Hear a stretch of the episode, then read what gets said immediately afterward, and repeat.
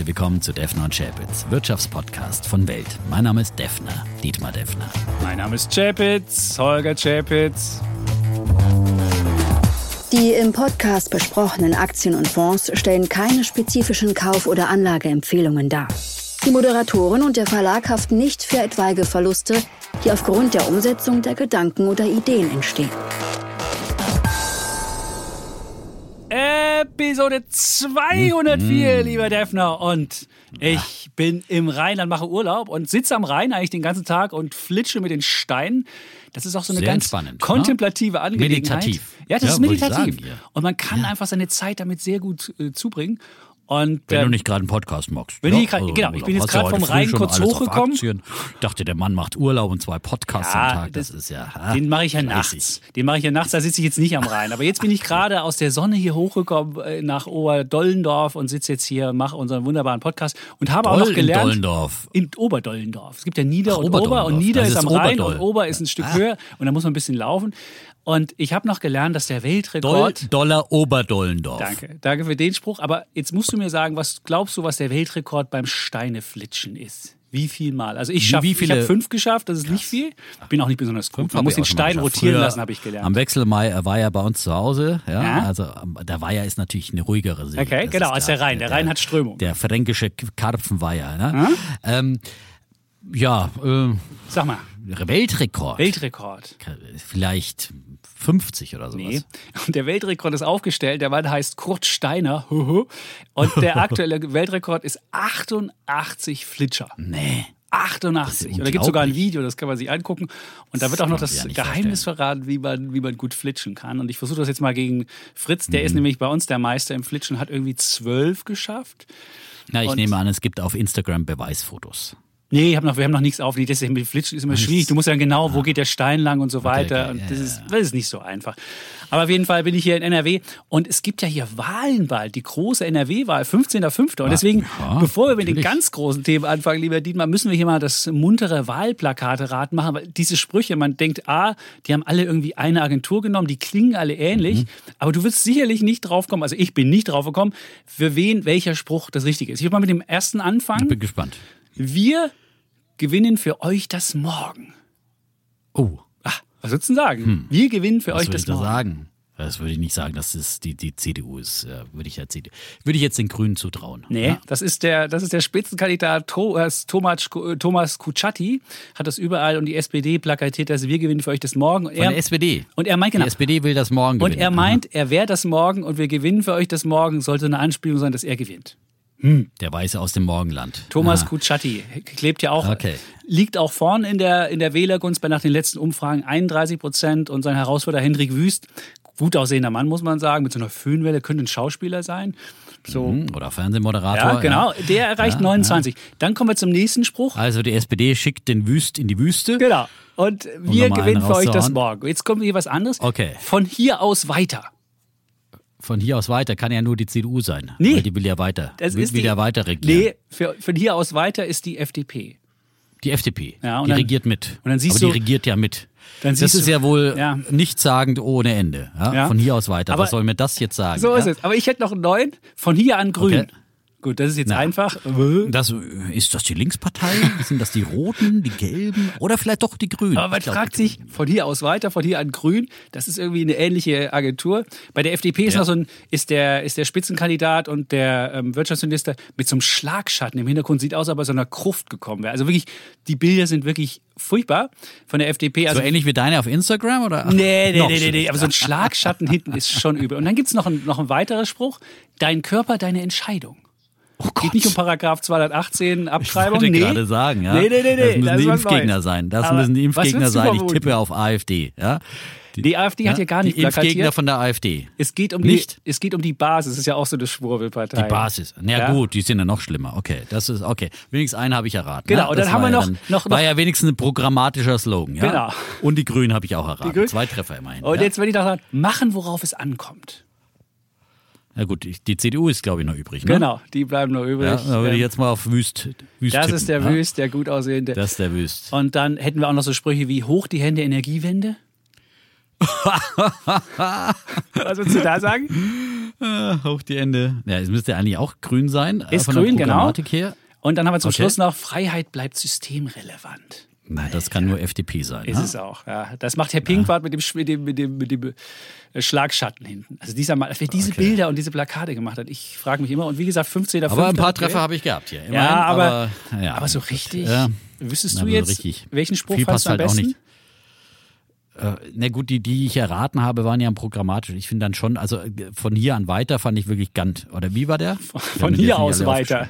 Von hier aus weiter, Ja. ja. Also das ist ja wohl der nichtssagendste, das finde ich den schlechtesten. Ja. Also das ist wirklich, ähm, ja, von hier an grün, ist, das ist eine klare Programmatik in ein paar Worte Ja. gepresst, finde ich eine gute Schlagzeile. Okay, und gut, wir gewinnen für euch das morgen. Das ist auch sowas von daneben. Also das morgen. ja. Das morgen. Die SPD, eine rückwärtsgewandte Partei. Äh, Wird übrigens groß geschrieben morgen da in dem Fall. Ah, und ähm, ja, naja. Und Gut. Gut, jetzt haben wir wenigstens aber auch so wir sind ja auch kein Politik- und Werbeslogan-Podcast, sondern ein Wirtschaftspodcast. Aber das, das war durchaus äh, ja, interessant. Na, man geht ja mit offenen Augen hier durch die Welt und äh, dann sieht man halt in NRW, da wird, wir haben auch irgendwie, der einzige Stand, den es hier gab zu Ostern, war von der CDU, da haben wir so orangefarbene Eier bekommen und die sind mir dann alle gleich noch vor dem Stand runtergeflogen und platsch und da wusste ich, das mit der CDU, das wird hier Wird kein nix. gutes. Das wird Waren nichts. Das war so ein faule Omen. Eier? Nee, das, war, das waren normale, hart gekochte Eier. So wie meine Oma Martha das früher mal gemacht hat. Hatten schon so ein bisschen blauen Schimmer. Da kennst du ja wie die Eier. Deine Oma hieß Martha, meine Mama heißt Martha. Siehst Siehst du, da haben wir schon wieder Gemeinsamkeiten hier. Das ist der Wahnsinn. Ja, gut. Bevor wir zur ganz So. großen Sache noch eine ganz kleine Geschichte. Du siehst, ich bin so ein bisschen in Plauderlaune, aber wenn, wenn ich hier Ja, den ganzen Tag. ja auch Urlaub und so weiter. Genau, Na, wenn man Steine flitscht, da redet man ja nicht so viel. Und dann muss man halt, wenn man mal mit jemandem muss, zum Reden muss, kommt, muss der, wenn der Defner dann wieder mal zuhört, ja. dann, dann ist es. Unsere Podcast-Chefin Sonja hat mir geschrieben, sie hat Nachwuchs bekommen, das wissen jetzt alle, aber sie hat geschrieben, ihre Tochter Ava hat bereits einen ETF-Sparplan auf ihren Namen bekommen. Und jetzt kannst du Cool. natürlich denken, wer sie dazu angestiftet hat. Wir als Podcast. Ja. Wunderbar, Ja. Mhm. das ist ja toll. Ava, ein toller Name finde ich ja überhaupt, ja. Und dann gleich mit einem eigenen ETF gestartet und hoffentlich hört sie dann auch regelmäßig. Doch, sie, ist, die Podcast doch, sie hat auch so ein Bild geschickt, alle aber das, Podcasts, das, ja. das Baby schlief und sie meinte, das wäre jetzt, sie würde beim Börsenpodcast ganz entspannt zuhören. Das sah eher aus, Ja, du ganz, sie ist ja investiert. Das ist ja, nein, das Gute ist ja, wenn man investiert ist und einen Sparplan laufen hat, dann braucht man sich ja gar nicht mehr so viel Mühe geben, dann kann man einfach entspannt zuhören und muss gar nichts mehr machen. Ja, das ist ja das Schöne. Und wenn du von Geburt an quasi investiert bist, dann nutzt du natürlich diesen Zinseszinseffekt über viele, viele Jahrzehnte ganz besonders gut aus. Eine Das tolle. Entscheidung. Tolle Entscheidung. Der Eltern in dem Fall für Ava. Und vielleicht geben wir, noch ein paar, geben wir noch ein paar Ideen, was man da, was man da machen muss, wenn man es wirklich auf den Namen des Kindes macht. Weil Mhm. das Problem ist ja, bei Neo-Brokern gibt es ja, also weiß ich, Scalable oder Trade Republic, da gibt es ja keine Kinderkonten. Das ist doof. Und es gibt bei Mhm. den normalen Brokern relativ wenig kostenlos. Es gibt einen, das ING Direkt Depot Junior gibt's. Das funktioniert. Dann gibt es von der DWS sowas ähnliches, auch für, für Kinder auch umsonst. Und dann, Mhm. da kann man sparen ab einem Euro jeweils. Und dann gibt's halt noch Robo-Advisor, Quirion oder Oscar, das ja auch teilweise zu Axel Springer gehört. Also das sind so die Sachen, wo man günstig Kinder, äh, Kinderangelegenheiten ähm, bekommt. Und man muss halt nur aufpassen, wenn man zu viel spart, dann fliegen die Kinder vielleicht irgendwann aus der Familienversicherung raus, also wenn sie in der Familienversicherung drin sind und kriegen gegebenenfalls kein BAföG mehr. Also da muss man ein bisschen gucken, wenn man es auf die Kinder macht, hat man zwar die Freibeträge der Kinder, also sowohl den Sparerfreibetrag, der ja über 800 ist, und auch noch den normalen Freibetrag, weil die Kinder arbeiten ja noch nicht und verdienen ja sonst noch nichts. Und das hat man natürlich, das kann man nutzen. Also damit geht auch vom Zinseszinseffekt nichts verloren. Aber wenn man dann zu viel hat und das Kind zu vermögend ist, dann gibt es halt diese negativen Effekte auf der anderen Seite. Deswegen muss man da immer gucken, Okay. wie viel hat man da und dass man den Kindern nicht Ja, irgendwann. das ist natürlich ganz wichtig. Ja. ja. Aber sonst ist das wirklich eine coole Und Idee. Bis dahin gibt's doch, wollten die nicht alle ein elternunabhängiges BAföG einführen sowieso, die Ampelregierung? Ich finde, das wäre auch wirklich ganz, ganz wichtiger. Ja, nur, nur wenn du dann ja. auch, wenn dann dein eigenes Vermögen, aber, trotzdem ach so, so, wenn du weißt ja nicht, ob das Wenn du ange. selbst zureich. Ja, das, Das weiß man nicht. Da muss man gucken. aber Genau. das- ja. Ja. Aber das ist, wie gesagt, immer die Sachen, verkloppen, ja. die man, die man achten muss. Und wenn man es auf eigenen Namen macht, dann ist es halt der eigene Steuerfreibetrag, der mit drauf geht. Und dann kann man es halt bei irgendeinem Broker machen, wo man, wo man, Ja. wo man das günstig machen kann. Aber sonst, wie gesagt, bei Kindern gibt es halt nicht so eine große Auswahl. Ja. Sehr gut, wieder was gelernt ja. und ein guter Tipp für alle, die ja ihren Nachwuchs da rechtzeitig heranführen wollen. Das finde ich einfach, wie gesagt, aus mehreren Gründen auch pädagogisch natürlich sehr wertvoll, wenn die Kinder dann im Rückblick gesehen haben, wie sich Vermögen dann auch genau. aufbauen kann. Und noch ja, bevor es überhaupt Zufütterung ja. gibt, wahrscheinlich. Das Kind ist noch nicht mal einen Monat alt, macht die das schon. Und genauso muss man es machen. Das ist eine der ersten so Sachen. Genau. Kinderwagen. Viel besser als irgendwie. Und dann. Äh, manche machen ja dann immer solche Ausbildungsversicherungen dergleichen. Nein. Das ist ja das ganz schlecht rentierlich angelegtes Geld und dann nimmt man lieber einen ETF-Sparplan. So ist und es. den kann man dann auch vielfältig verwenden. Und wenn das Kind dann nicht studiert, dann kauft man immer ein Auto oder was auch immer. Da gibt es ja viele Einsatzmöglichkeiten und Geld wird ja dann immer gebraucht äh, bei Heranwachsenden mhm. oder man lässt so und wenn es das Kind aber hat, dann hat es das Kind. Und wenn das Kind dann ein Pflegel wird oder eine Pflegelin, ich weiß nicht, gibt es weibliche also Form, also, ich weiß nicht, ist dann, nicht mehr ent ist es nicht mehr zurückholbar. Nee. Mhm. Das muss man wissen. Also wenn man, man muss das Vertrauen in das Kind haben, dass, was man glaubt, dass das Kind mit 18 was Richtiges damit anfängt, weil es kann dann darüber verfügen, wie es Bock hat. Und dann kann man nicht sagen, nee. Naja, aber das ist dann einfach auch ja. ein Vertrauensvorschuss. Ja. Und das weiß das Kind dann vielleicht auch zu würdigen und sagen, wow, ihr habt früh in jeglicher Hinsicht in mich investiert. Ja, genau. Gut. Ja, Jetzt haben wir die kleinen schön. Dinge. Die kleinen ich habe auch eine Mail bekommen, weil wir ja. haben auch eine Mail bekommen. Eigentlich ging sie an dich, fällt mir ein. Ja, von unserem Bullen der Woche letzte Woche. Wir werden wirklich gehört. Ja, die Unternehmen hören uns zu und gucken auch, ähm, wie sie da erwähnt werden. Wir haben ja, ich habe ja Befeser vorgestellt mhm. als Bulle der Woche. Und es ist ein MDAX-Wert. Es ist ein MDAX-Wert. Ist definitiv ein ja. MDAX-Wert, ja. Äh, wusste ich ja auch nicht, äh, dass sie im MDAX sind. Äh, sind äh, wir auch öfters mal umbenannt worden und so weiter, aber tatsächlich im MDAX, ja. Äh, Recycler, habe ich ja erwähnt, von, von Stahlstaub, Aluminiumstaub und dergleichen. Und ähm, aber der Pressesprecher und der äh, ähm, ich glaube Investor Relations Mann war es. Investor Relations Mann war es genau, Senior Investor Relations Senior. Von von Lukovic, ja. von Lukovic ja, hat uns geschrieben, hat dir geschrieben, äh, weil du sie als Steuersparsapples bezeichnet hast, äh, weil sie äh, in Luxemburg den Sitz äh, haben, ihren offiziellen Sitz. Und äh, er sagt aber, äh, das wäre ein Vorurteil, dass man dann keine Steuern zahlt, weil Steuern müssen immer dort bezahlt werden, wo Operationen operatives Geschäft betrieben wird und Gewinne erwirtschaftet werden, ähnlich wie ich das ja letzte Woche schon mal vermutet habe. Ähm, und äh, sie sagen eben, in Luxemburg zahlen wir deshalb keine Steuern, weil wir dort auch keine Gewinne machen. Also wir steuern es dort und Hauptsitz haben sie ja äh, unter anderem bei dir im, im Rheinland, also mhm. wo sie ihr Geschäft haben, da zahlen sie auch ihre Steuern dann und äh, haben das aber so erklärt, warum sie in, Luxemburg da gelandet worden äh, gelandet sind, weil durch den Kauf der Befeser durch einen Finanzinvestor Triton sind sie dann in Luxemburg erstmal gelandet, äh, weil Finanzinvestoren dabei Transaktionen dann offenbar Steuern sparen können, wenn sie Anteile verkaufen. Und dann sind sie aber auch da geblieben, weil nicht ganz klar war, ob sie dann wieder an die Börse gebracht werden oder weiterverkauft werden zum nächsten Finanzinvestor und der Sitz ist dann Luxemburg geblieben, so hat er das beschrieben. Und er hat übrigens dann auch nochmal, weil du ja auch gefragt hattest, äh, wie es denn mit ESG aussieht, die haben also mehrere ESG-Ratings äh, von MSCI, von Sustainalytics, von Vigeo, von ISS und im MSCI mhm. sind sie ganz vorne. Das sind die großen, genau. Sustainalytics bei ja. Moody's.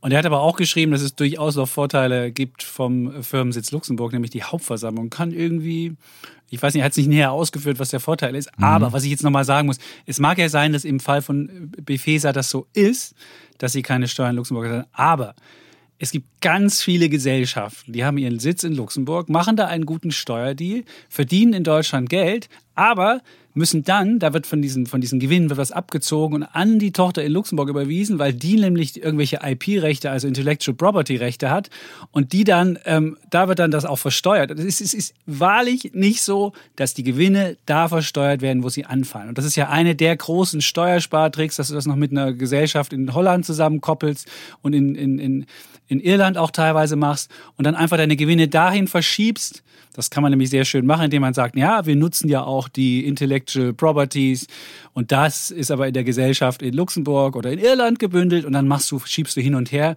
und musst dann nur den niedrigen Steuersatz zahlen. Also von, es ist nicht mitnichten so, dass immer da die Steuer bezahlt wird, wo sie anfällt. So, das wollte ich nur noch mal klarstellen. Und aber das habe ich einem guten Mann ja, auch geschrieben. Das mag bei Befeser der Fall sein. Ich weiß es nicht, ich habe es mir nicht genauer angeguckt, aber ähm, Das war, ähm, das ist bei, bei, bei vielen Gesellschaften nicht so und da macht man Ja, aber ich würde mal sagen, dass es bei digitalen Businesses natürlich leichter zu machen als bei, bei äh, solchen Industrie. Bei physischen. Ganz Ja, klar, zu, physisch äh, vor Ort äh, sieht man ja, wo ihr, wo ihr Geschäft, Ja, ihr operativer Betrieb ist. Ja. Ja, aber du kannst doch sagen, wir Also nutzen ein Verfahren und dieses Verfahren muss an die Tochter in Luxemburg einen großen, eine, eine, eine, eine, eine große Gebühr bezahlen, dass es dieses Verfahren nutzen kann, was äh, patentiert ist und was so geil ist, dass wir dafür so und so viel zahlen müssen. Und dann ist der Gewinn da, wo du deine physische Präsenz hast. Ja, aber er niedriger. sagte ja, sie, sie zahlen in Luxemburg keine Steuern, das heißt ja, dass sie auch keine ermäßigten Genau. Steuern in Luxemburg Ich wollte nur- ne? ich- ich wollte sagen, es geht. Luxemburg Du hat kannst ja es auch, auch mit ja, es physischen geht Gütern theoretisch, machen. genau, okay, okay, okay. Du kannst dann natürlich schon, aber in der Regel musst du trotzdem eben da,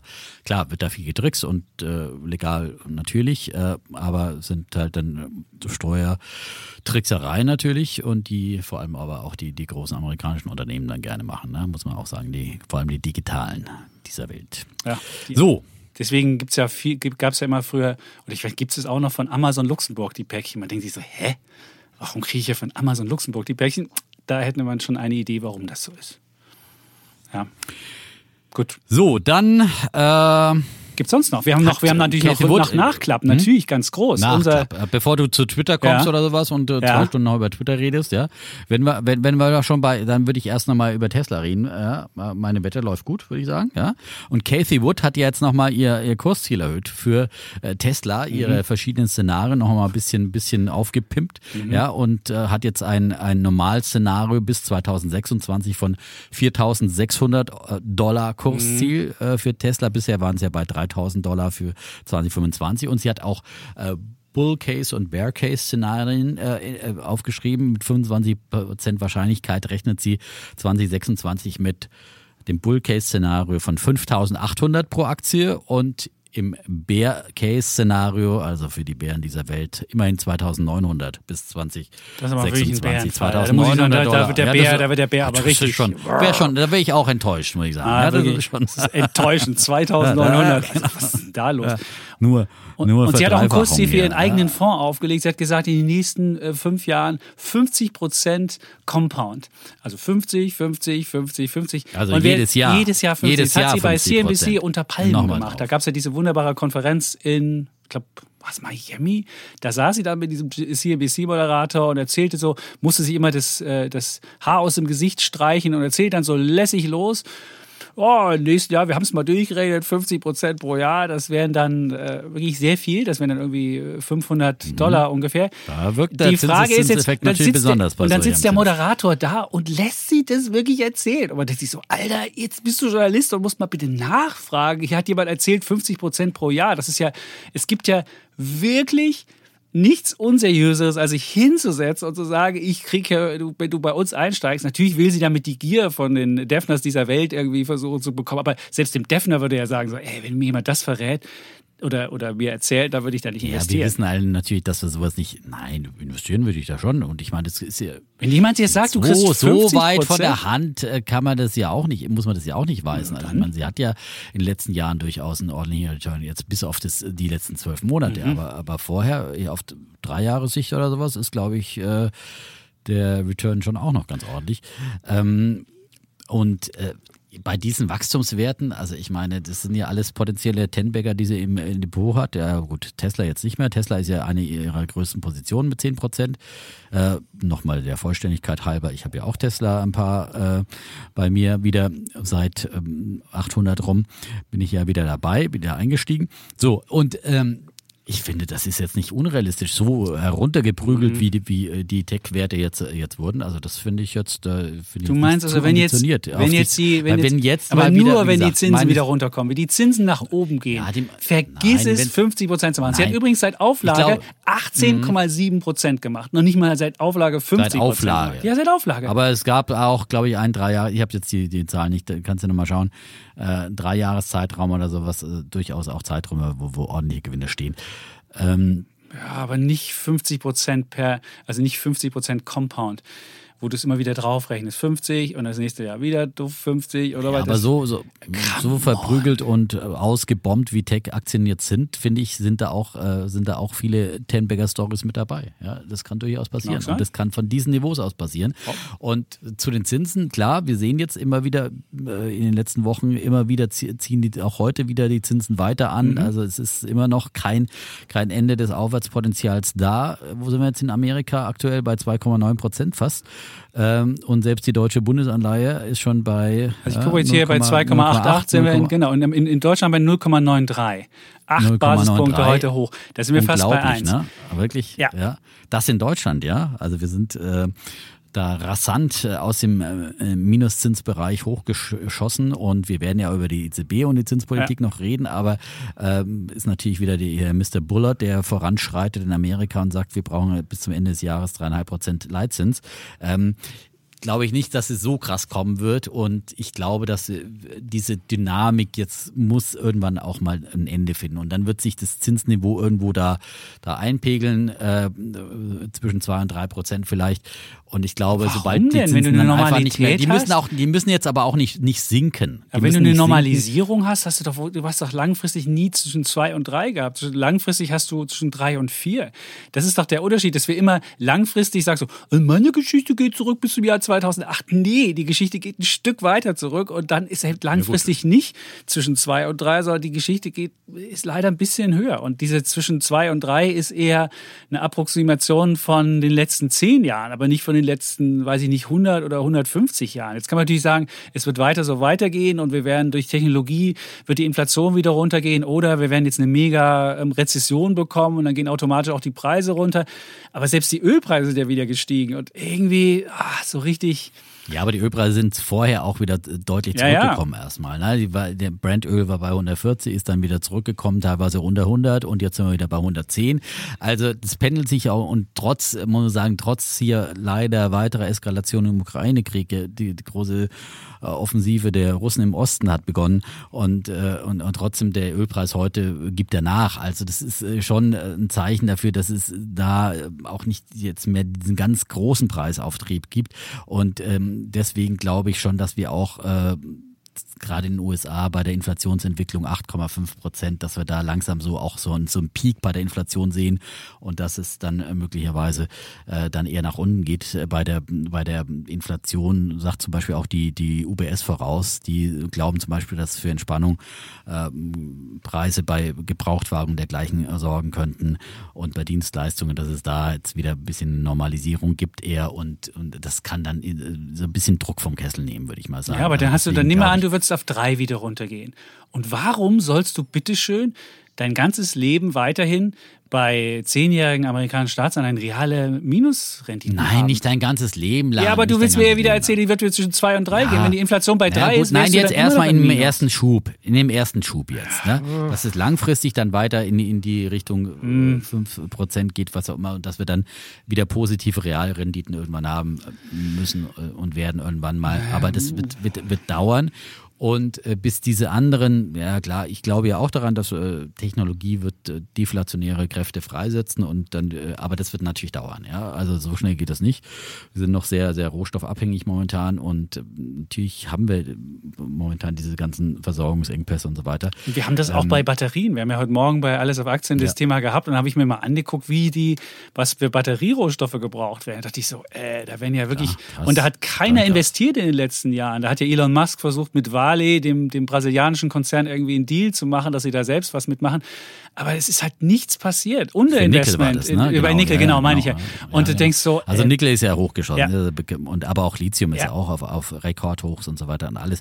Das ist ganz klar, das sind überall, gibt es da diese, diese extremen ähm, ähm, Preisausbrüche. Und ähm, aber es ist halt eben zum, zum großen Teil dem, dem Krieg geschuldet und äh, ja, keiner weiß natürlich, wie es da weitergeht, wie lange sich dieser Krieg hinzieht. Es kann auch noch Jahre dauern, klar. Mhm. Das ist alles möglich. Also von daher ist es natürlich wirklich schwierig, momentan auch Prognosen zu machen.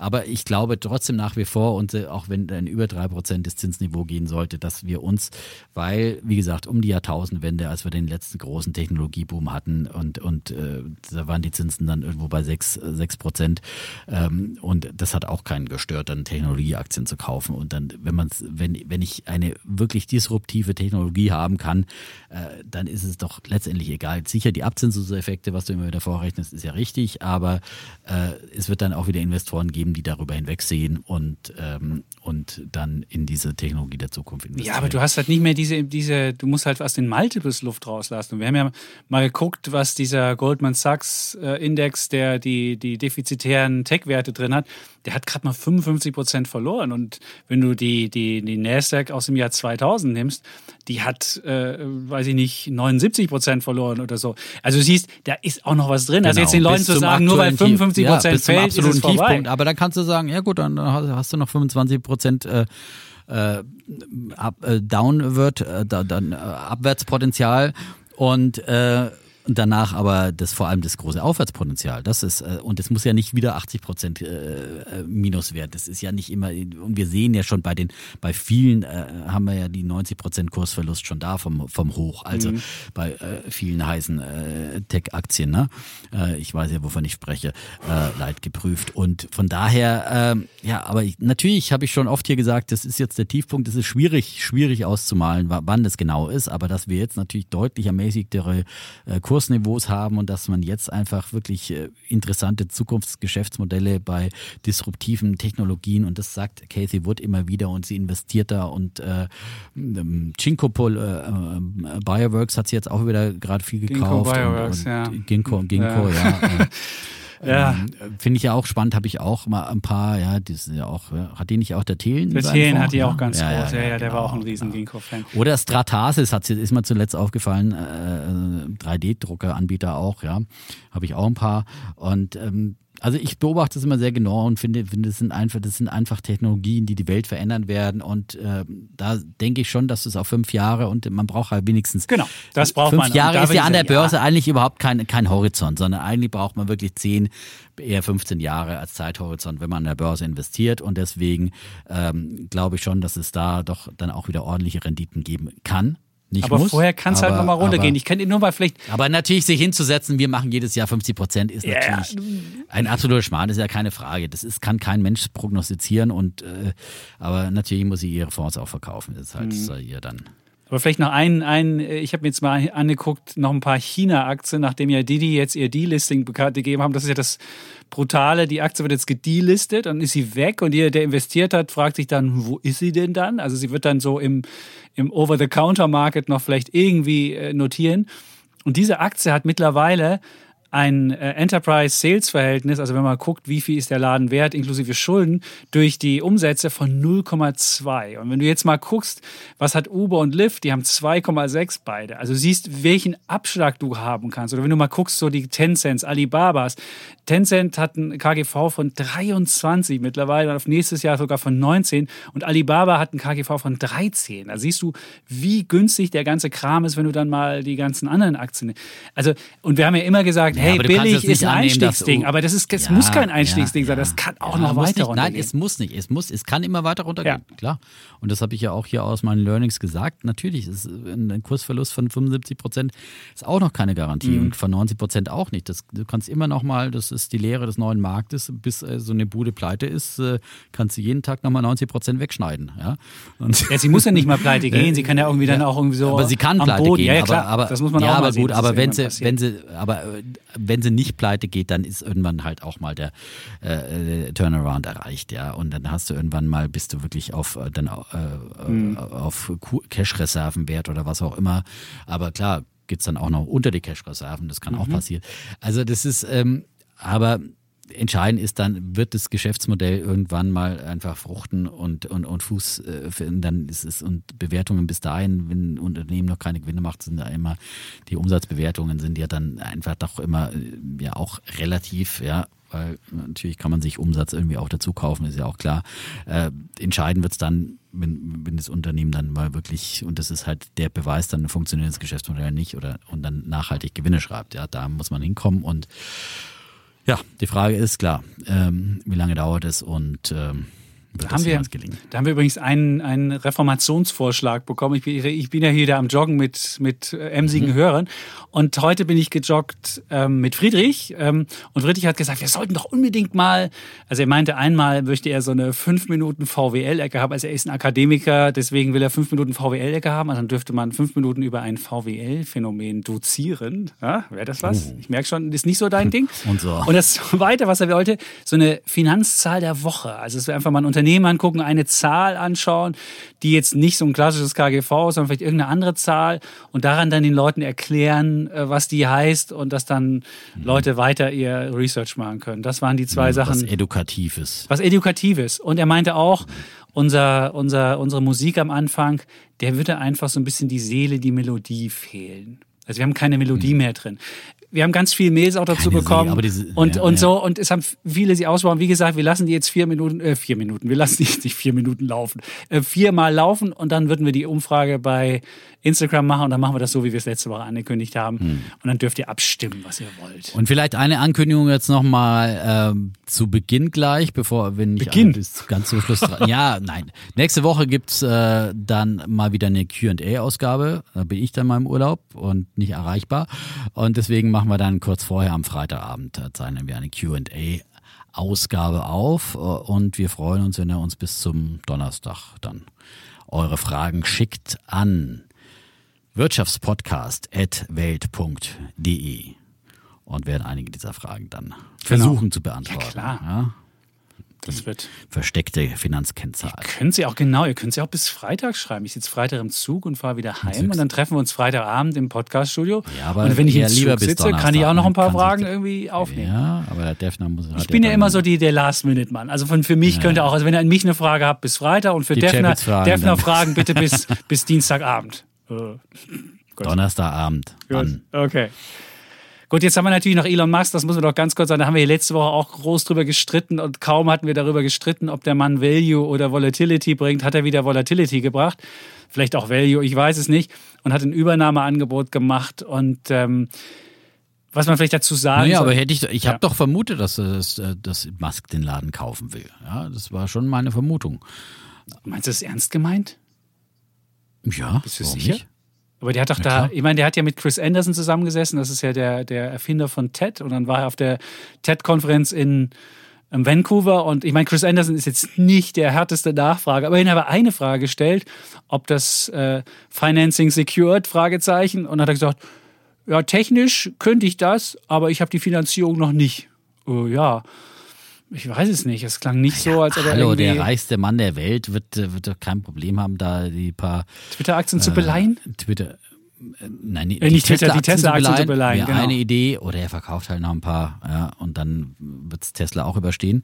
Ja, das ist, äh, also das glaube ich mal, ist kein Problem. Aber Beleihung wäre natürlich eine, eine Idee. Also das sollte ja wohl kein Problem sein, ja. Ähm.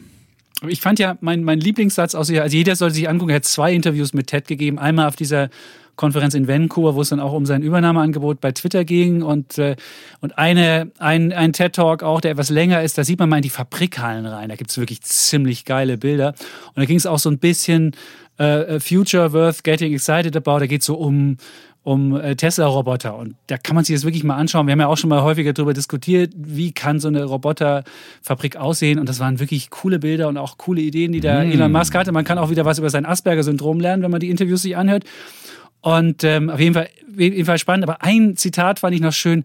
My strong intuitive sense is that having a public platform that is maximally trusted and broadly inclusive is extremely important to the future of civilization.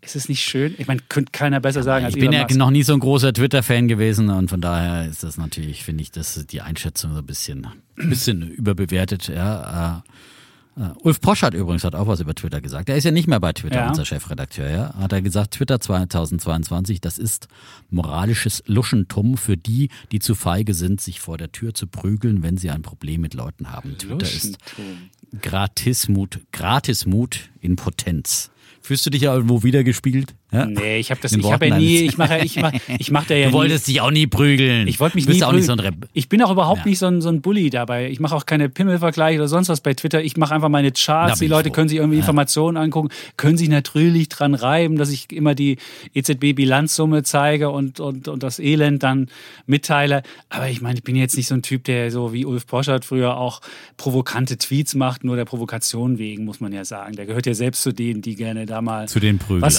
Ja, rausgehauen haben. Und insofern Haben wir einen rausgehauen weiß er, wovon er spricht. Ich bin mir nicht sicher, ob er sich prügeln wird. Ich weiß, ich weiß nicht. Naja, was man aber sagen muss, und da kommt auch wieder ein bisschen Value ins Gespräch. Ich habe mir mal angeguckt, ähm, was Twitter für einen Umsatz pro Mitarbeiter hat. Und das ist wirklich, und da hat, da hat ja Elon Musk recht, dass es einfach ein wirklich sehr dysfunktional ähm, ähm, gemanagter Laden ist. Die waren ja mal früher, waren die ja mal ganz okay, aber mittlerweile sind sie sogar hinter Snap zurückgefallen. Und der, und der, der, der Umsatz pro Mitarbeiter ist seit 2017 um 7% gefallen und der von Snap um 171% gestiegen. Und ähm, da sieht man schon, äh, was Snap richtig oder, oder Twitter falsch gemacht hat. Ich weiß es nicht, aber es gab halt wenig Innovation. Die haben halt relativ viele Mitarbeiterinnen und Mitarbeiter. Man fragt sich, wenn da so viele Leute sind, warum gibt es so wenig Innovation und was ist da los? Und wenn man auch mal guckt, was jetzt Facebook oder Google pro Mitarbeiter hat, dann sind das so 1000, also 1,8 Millionen oder 1,6 Millionen. Und wenn man sich äh, Twitter anguckt, sind das gerade mal so ähm, 700.000 pro Mitarbeiter. Da sieht man, welche Dimension das hat und wie die zurück sind hinter anderen. Und man fragt sich, warum muss das so sein? Aber ich weiß, äh, der Musk hat ja auch gesagt, I don't care about the economics at all. Also ihm geht es ja gar nicht so um Economics. Deswegen hat mich gewundert, dass jetzt äh, noch, ein- noch ein Finanzier mit an die Seite kommt. Apollo hat ja gesagt, ja, wir können uns vorstellen, da mitzumachen. Aber ich meine, A ist Apollo jetzt als, als Venture oder als, als, als Finanzierer, Wagniskapitalfinanzierer jetzt nicht, hat nicht immer das glücklichste Händchen gehabt. Und ich kann mir nicht vorstellen, dass du mit einem Typen mitbieten willst, dem es irgendwie um Free Speech und um äh, Not Economics at all geht, sondern du willst ja auch schon diese, diese Defizite heben und willst nicht nur einfach Free Speech und den- Trump wieder auf die Plattform bringen. Das kann ja nicht das Ziel eines äh, Finanziers sein. Aber mal sehen, die Geschichte wird noch weitergehen, wird bestimmt noch viele, viele, viele Ideen werden wir da oder viele Geschichten werden wir dann noch erzählen können. Und, Aber du hast ähm, immer noch keine Twitter-Aktien. ich habe immer noch keine. Aber mein, Das mein, verstehe ich mein, ja nicht, wenn man so ein Twitter-Fan ist und, und diese Aktie für so unterbewertet hält und weil man sich dann andere Aktien kauft und nicht die, die Twitter-Aktie. Ich meine, das wäre doch nur, könntest du dich ja freuen, dass ähm, Elon Musk hier den Kurs ein bisschen, aber ich meine, wie ernst das Angebot genommen wird, zeigt ja auch, dass die Kursreaktion doch noch weit von seinem Angebot entfernt ist. Ja, und die, sagen. meine, diese, diese komische 5420, das ist ja wieder diese 420er Kiffer-Anspielung. Morgen ist ja der 20.04., da wird dann wieder stimmt die 420. Irgendwas kann man am Morgen schon wieder erwarten, was er da wieder tweeten wird. Ja, das ist auch nicht ernst. Wer, wer kommt denn mit 5420 um die Ecke? Also, wenn jemand ein Übernahmeangebot macht und das ernsthaft ist, musst du da mindestens 60 auf den Tisch legen oder über 60. Also, es ist nicht. Ja, aber warum sollst du mehr Geld hinlegen, als, als du musst, ja? Und ich meine, Das kann Angeboten genommen werden oder nicht. Ja? Das Management hat auf jeden Fall eine, eine, eine Giftpille geschluckt und hat gesagt, ne, Junge, das wird nix. Und ähm, ja, insofern wird er, ja, aber es ist, ähm, er hat keine Ich, Chance. das zu finde ich ja immer, diese Giftpillen und so weiter, das ist, ich meine, das finde ich so ein bisschen kontramarktwirtschaftlich, weil äh, ich meine, jeder kann einen Preis bieten und äh, wird ja keiner gezwungen zu verkaufen von den Aktionären. Aber was soll das, ja? Und ja, dass das Management kaum Aktien, eigene Twitter-Aktien hat, spricht natürlich auch Bände, was äh, Elon Musk ja auch erwähnt hat. Ähm, und äh, Shareholder Value wird da offenbar nicht ganz so groß Nee, geschrieben. das ist, nee. Also es wäre, ich würde, wie gesagt, ich bin kein Twitterer, bin kein Twitter-Anhänger und äh, bin auch kein Twitter-Aktionär. Von daher äh, habe ich da auch keine so starke Meinung zu, weder, weder zu einer noch zur anderen Richtung und äh, bin gespannt, Ja. wie das Ganze aussieht. Auf jeden Fall ist es halt, ist es halt ein riesen Kommunikations Kommunikationsmedium und ich finde schon, das hat was mit Public Square zu tun. Das ist schon der öffentliche Platz, auf dem Leute sich tummeln und ich finde schon, das ist eigentlich publizistisch. Da bist du ja eigentlich an der. Seite von Elon Musk. Ja, ja, ja, klar, auf jeden Fall. Das ist, also, natürlich ist es das. Und ich finde ja auch, man sollte da, man sollte da feste Regeln haben. Aber man, und, und mit dem Ausschließen von Leuten sollte man sehr vorsichtig vorgehen. Da würde ich auch, ich bin mir nicht sicher, ob man so Trollen äh, den, den Platz geben sollte wie, wie Elon Musk. Der ist ja selbst hat ja selbst schon gegen so viele Twitter-Regeln verstoßen, dass der überhaupt da noch sein darf, wundert mich ja. Insofern ist er das lebende Beispiel dafür, dass man da relativ ähm, liberal mit umgeht mit den Regeln. Aber ähm, ja. Ich wäre aber auch nicht dafür, dass, dass, dass äh, Trump wieder auf die Plattform zurückkommt.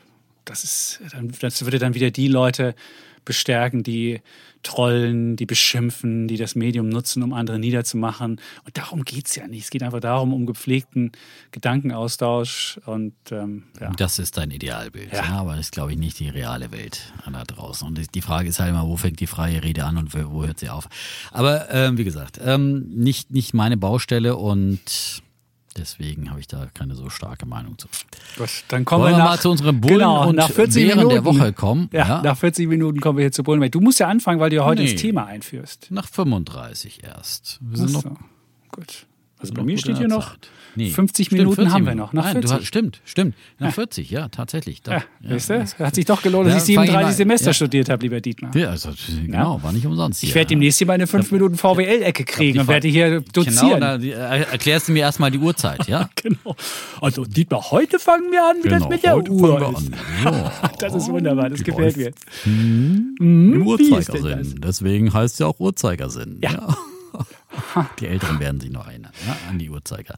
So, ähm, also ich würde mit meinem Bullen der Woche mal gleich mal anfangen, Ah. ja, und zwar ja m, mal wieder ein grünes Investment, äh, auch weil Larry Fink ja jetzt gerade der Chef von BlackRock äh, ein Investmentboom bei erneuerbaren Energien angekündigt hat. Das war das der Defner schon seit Jahren hier sagt.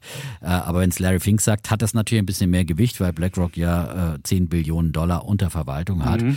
Und ähm, Mhm. Nicht mehr ganz. unter anderem Bäh. nicht mehr ganz, naja, es ändert sich ja jeden Tag ein bisschen. Ne? So, äh, die wollen, die wollen äh, in diesem Bereich gleich drei neue Fonds auflegen und die haben ja schon viel auch im ETF-Bereich. Der legendäre iShares Global Clean Energy kommt ja eben, die iShares ETFs äh, kommen ja aus der Familie von, von BlackRock, das ist ja der ETF-Bereich. Und ähm, das heißt natürlich, äh, die äh, ist nicht nur eine Vorhersage, sondern das ist natürlich schon auch, ähm, dass die dann auch aktiv hier weiter stärker investieren, was natürlich auch den, den Markt dann natürlich weiter beeinflussen wird, wenn so ein großer, großer Anbieter hier weiter stärker in diesen Markt investiert.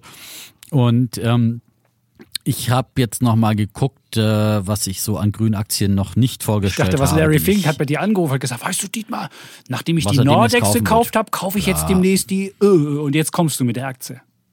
Genau. Nein, nein.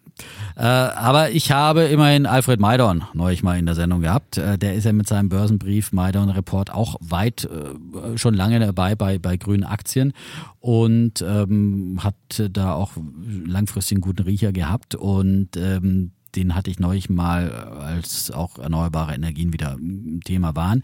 Ähm, die Freiheitsenergien, wie wir sie neuerdings nennen, als äh, Unabhängigkeitsenergien auch von russischer Energie. Und äh, Alfred Maidon hat bei mir in der Sendung drei Aktien vorgestellt. Eine davon äh, habe ich auch selbst im Depot. Und die anderen beiden, die sind auch schon häufig hier besprochen worden. Deswegen dazu braucht man nicht mehr sagen. Das sind Örsted und Encavis. Und äh, die dritte habe ich seit kurzem auch im Depot. SunPower heißen die. Ähm, sind hierzulande nicht so richtig bekannt, finde ich. Also kennst du sie? SunPower schon mal gehört? never heard. Ja? SunPower zusammengeschrieben. US-Firma. Ähm, ja, US-Firma. Und äh, haben früher mal selbst äh, Solarmodule höherwertige hergestellt. Das haben sie dann aber ähm, äh, sein lassen und äh, sind inzwischen eher ein Anbieter von äh, Solarlösungen für Privathaushalte. Sie haben vorher auch noch ein gewerbliches Solaranlagengeschäft gehabt. Das haben sie aber vor kurzem verkauft und zwar an Total. Total ist auch der größte Aktionär dieser Firma. Von SunPower. Äh, Die, die, haben, die haben von SunPower, genau. Total Energies aus Frankreich, äh, Ölkonzern, die ja auch äh, den Wandel da versuchen, ähm, haben ähm, 51,7 Prozent an SunPower und haben ihnen auch eben die, die gewerblichen Solarlösungen abgekauft. Und jetzt konzentrieren sie sich ganz auf Privathaushalte, ähm, auf integrierte Lösungen für vor allem in den USA äh, und ähm, bieten da eben äh, ja, integrierte Lösungen an, Solarmodule, Speichersysteme äh, und und dergleichen.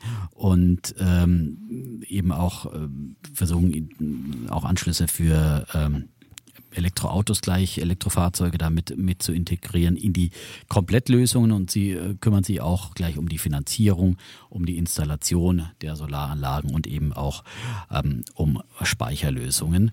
Und äh, ja, äh, es könnte die, die Story ist, dass es gerade in den USA sehr, sehr viel Nachholbedarf gibt und dass es halt möglicherweise jetzt auch durch den steigenden Ölpreis infolge des Ukraine-Krieges hier doch auch wieder ein gewisses Umdenken gibt, ähm, dass die Leute mehr eben auf diese Freiheitsenergien setzen und dann inklusive Speicher sich äh, da so ein gewisses gewisse Autarkie, was ich äh, letztens ja auch schon mal äh, als Story zu Vata dann ähm, mit genannt habe, dass das da auch zusätzlich das Geschäft für Haushaltsspeicher äh, befeuern könnte, weil die Leute einfach äh, ihre Abhängigkeit von fossilen Energien einfach auch begrenzen wollen und von, von, von Energielieferungen, die dann möglicherweise ausfallen oder plötzlich im Preis explodieren.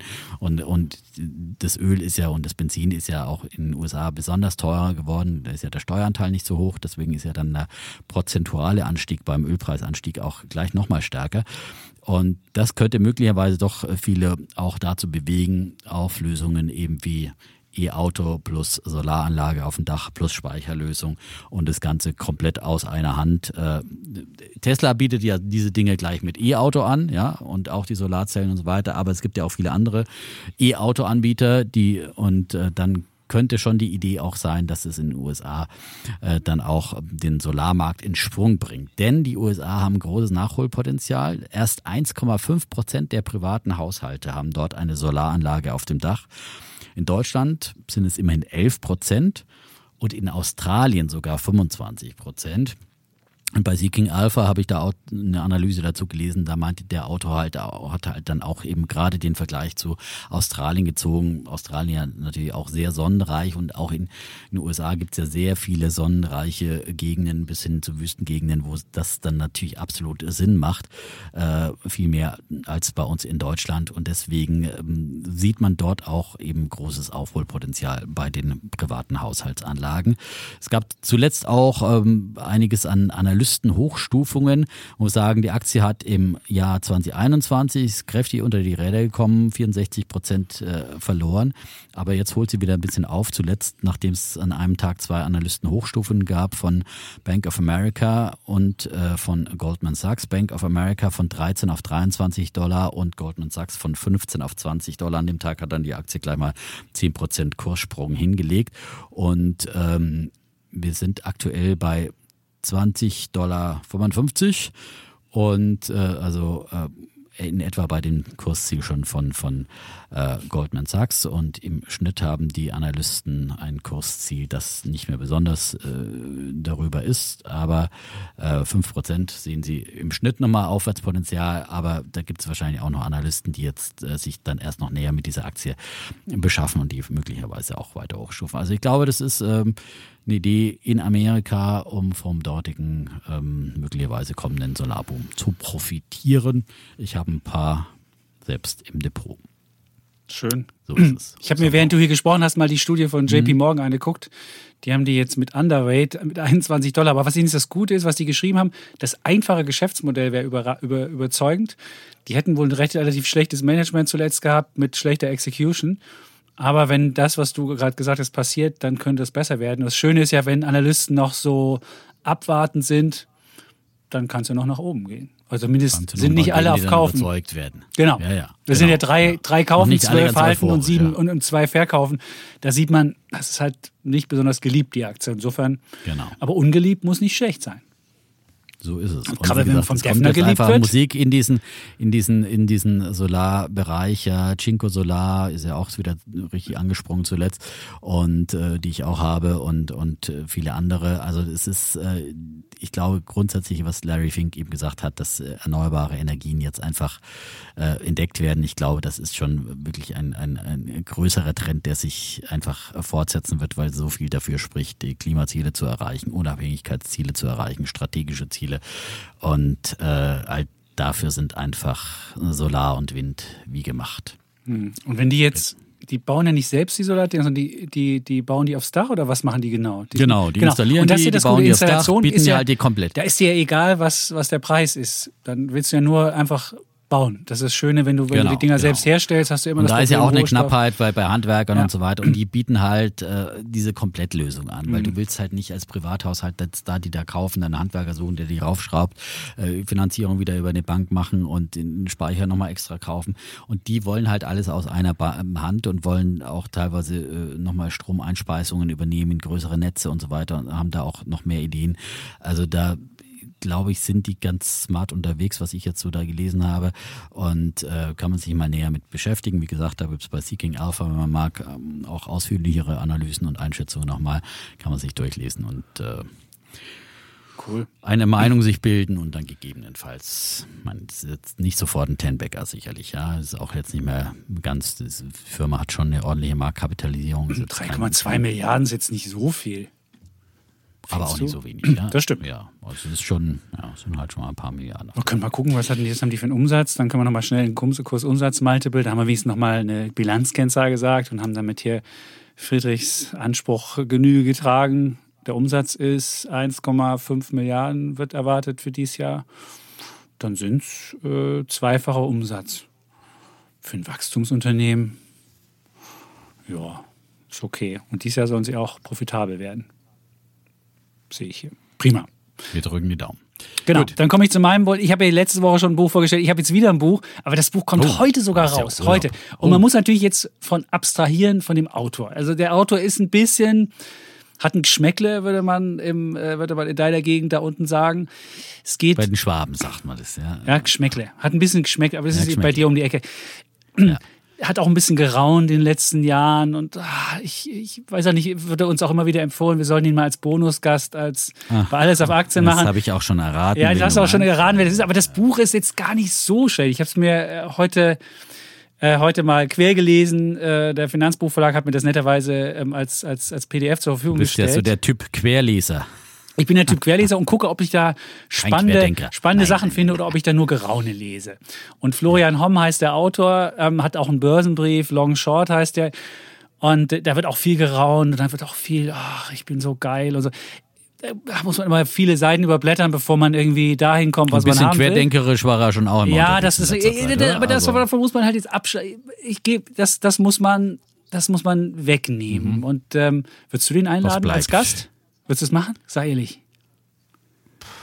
also ich habe den Florian Homm mal in den Anfängen bei N24 im Jahr 2000 damals war er auch noch voll auf neuer Markt Ja. und der hat ja immer sein Fähnchen in den Wind gehängt und, äh, und äh, kennengelernt. Da war er halt voll der, der Pusher von, von Aktien und dann. Der pusht immer noch heute der, irgendwelche der clio pusht halt in, Der hat halt auch seine ja, komischen so er biotech pusht nach unten und nach oben und irgendwie Ja. ist, ist, äh, also er ist halt, dann ist er wieder Crash-Prophet und dann ist er wieder Hat auch ein Crashbuch geschrieben. Katholik. Ich also weiß. es Ist, Ja, ich weiß nicht, er versucht es halt immer gerade, was sich gerade so verkauft, äh, sein Fähnchen in den Wind zu hängen. Das finde ich irgendwie so nicht so wirklich glaubwürdig. Ja, Aber die also, Analysen, die meine- er schreibt, auch sein Börsenbrief, den lese ich auch regelmäßig, da muss man sagen, also wenn man sich über die, die, äh, die, die, die Selbstbeweihräucherung rübergekommen ist und wenn man noch, ich sitze hier und habe den Preis bekommen und das, wenn man da rübergekommen ist, dann ist es okay. Und auch bei dem Buch muss man sagen, ist es ganz okay. Deswegen ist es auch mein, mein Bulle der Woche. Die Prinzipien Ja, genau, des. Wohlstands Die Prinzipien. heißt das. Die Okay. Prinzipien des Das sind Wohlstands. natürlich die unverrückbaren Prinzipien. Erzählt Ja, uns. denke und investiere wie ein Milliardär. Das ist so das Versprechen, was das Buch uns macht. Und Also wie Elon Musk zum Beispiel. Und das, das, das, das Schöne ist halt, dass er, dass er den Leuten auch seine wirklich die, die, die Fehler vor die vor die vor vorzeigt, was man was man was man falsch macht und dass man dass man die die die falschen Ideen hat. Also alle, es hat eine schöne Zusammenfassung von persönlichen Fehlern, was man falsch macht, von Ideen, wie sie anlegen, von von ähm, Ideen, wie man, wie man das Geld macht. Zum Beispiel eine Geschichte, die, die, die ich wirklich ganz spannend fand, wo ich dachte so, ja, das ist, das, deswegen, deswegen finde ich, finde ich so ein Buch gut. Ein Investor, der über fünf Jahre hinweg 16 Jahre, äh, 16 Prozent pro Jahr erzielt, nee, äh, über zehn Jahre, Entschuldigung, also über, über, über zehn Jahre 16 Prozent erzielt, hat am Ende mehr als jemand, der neun Jahre lang 20 Prozent pro Jahr erwirtschaftet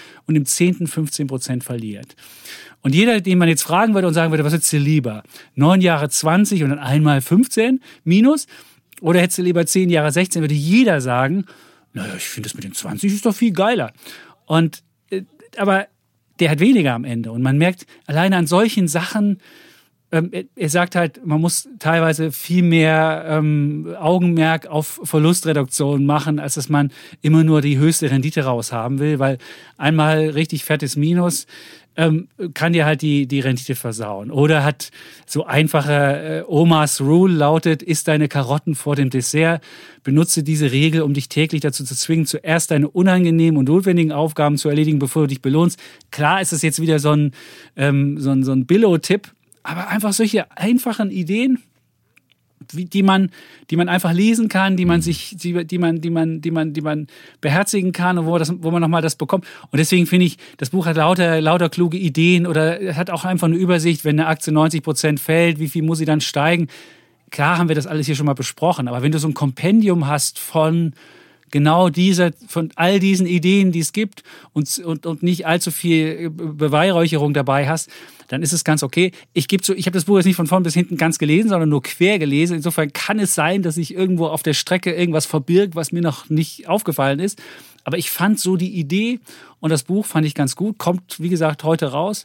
Und ähm, ja, ich glaube, wir werden ihn, ja. ich glaube, wir werden ihn Hom ja. auch mal einladen bei, also wir haben ja auch andere Menschen gehabt, die vielleicht zweifelhaften Ruf hatten. Wir, wir geben ja auch solchen Leuten ein, ein, ein, ein Forum. Ich, Eine zweite Chance. Ja, ich bin halt, ich, ich, ich finde, klar, bei, bei Schwurblern oder bei Querdenkern, da muss man, da, da würde ich sagen, den gibt man kein Forum.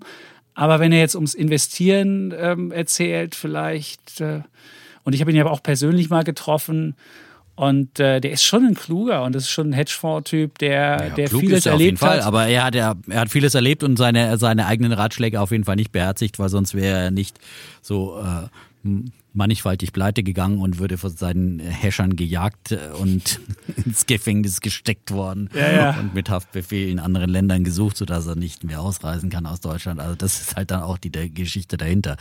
Und aber deswegen muss ja die, die Lehre, die er aufschreibt, äh, keine falsche sein. Er hat sich das halt noch nicht dran gehalten. Wie wir, wir beide predigen ja hier auch immer andere Lehren und machen selbst ist dann doch auch nicht immer hundertprozentig, weil sonst müsste man sagen, okay, lasst uns alle einen ETF-Sparplan nur kaufen und Na, ich finde es halt, ich finde es halt dann problematisch, wenn jemand sagt, du musst versuchen, dein, dein Geld aus Deutschland rauszubringen, um hier keine Steuern zu zahlen. Und das sagt einer, der von Deutschland geschützt wird und äh, wo Steuermittel, genau, wo oh. Steuermittel, das ist jetzt nicht in dem Buch, aber das ist halt so sein, sein Mantra ganz häufig, wenn du ihn auf Vorträgen erlebst, versucht er den Leuten zu erzählen, na, du musst schon nach Singapur gehen und denkst, ah, nee, Singapur, Jungs, ah. A, lohnt sich das nur für Leute, die wahrscheinlich sehr viel Geld haben, aber ah, ich weiß es nicht. Ich finde, wer Geld hat, der soll das gefälligst auch hier versteuern und der hat, hat schon genug und warum soll er noch mehr haben und ja, ich verstehe ja, dass man in Deutschland zu viel Steuern zahlt an vielen Ecken und Enden und dass man versucht, das äh, vielleicht effizienter zu gestalten, aber wirklich bewusst Geld aus Deutschland rauszubringen, um dann da was zu sparen, das finde ich halt auch unmoralisch und deswegen, mhm.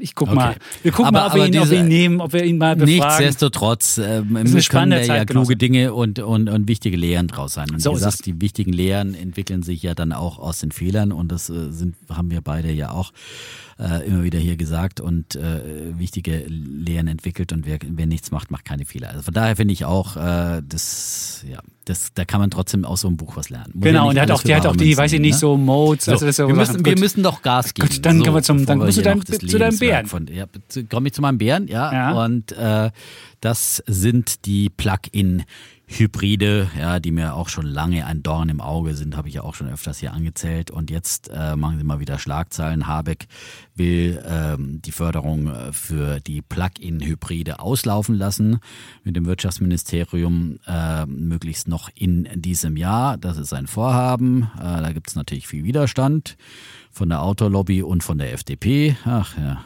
warum wählt man eigentlich FDP, frage ich mich immer wieder. Ja. Ähm, ja. Aber gut, äh, ist eine andere Geschichte. Ähm, mhm. Und ähm, wie gesagt, diese Plug-in-Hybride, äh, die sind einfach, äh, ich habe es nie verstanden, dass die gefördert werden. Und ähm, ähm, und jetzt finde ich es eben eine gute Idee und deswegen den Bär der Woche für die äh, für die ähm, Rücknahme der Förderung, die für die geplante Rücknahme. Und das äh, fände ich wichtig, ähm, weil die ja die, du gibst den Bär doch für die, für die Hybride, aber für die Rücknahme für den die Plug-in-Hybride. Genau, weil du gesagt hast, für die Rücknahme gibst du den Bär. Entschuldigung, nein, nein, nein, nein, nein, das ist der Anlass. Das ist Genau. der Anlass, um nochmal zu bekräftigen, ja, diese Plug-in-Hybride braucht kein Mensch und vor allem, man sollte sie auf keinen Fall fördern, weil das ist einfach äh, eine äh, äh, Twitter-Lösung mit irgendwie dem schlechtesten aus beiden Welten, Mini-Elektromotor mit, mit Mini-Reichweite, ja, der von den vielen ja überhaupt nicht genutzt wird. Das haben wieder auch Studien gezeigt, dass gerade auch im Dienstwagenbereich dann Plug-in-Hybride angeschafft werden, wie auch wegen der Förderung und äh, gefahren wird dann einfach nur mit dem Verbrenner und es wird sich nicht die Mühe gemacht für äh, ein paar äh, 30 oder äh, Kilometer Reichweiten oder äh, was die haben in diesem Bereich, dann eben äh, da aufzuladen und kleine Strecken elektrisch zu fahren. Und ähm, deswegen finde ich es vollkommen richtig, dass man ähm, die, die Förderung hier streicht. Und ähm, Geplant ist ja auch, dass man die Förderung für E-Autos zurückfährt. Auch das finde ich gut, ja.